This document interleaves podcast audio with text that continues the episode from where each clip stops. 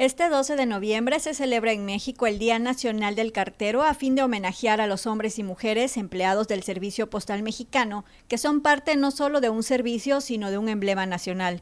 Aunque en Tuxpan no habrá celebración como tal y pocas veces les es reconocida su labor.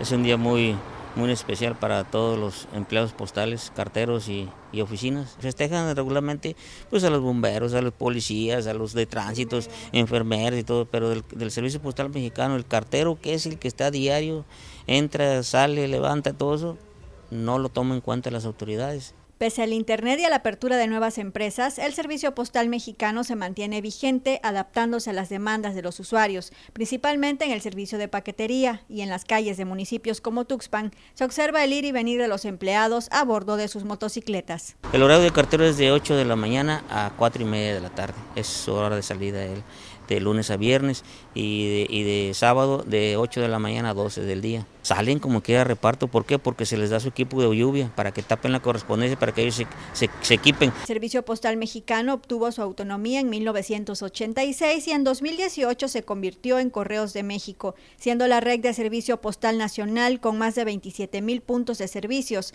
más de 2 mil rutas y 300 circuitos y más de 18 mil empleados, lo que lo convierte en uno de los servicios más activos y pujantes en el sector. Adriana Calao, Mega Noticias.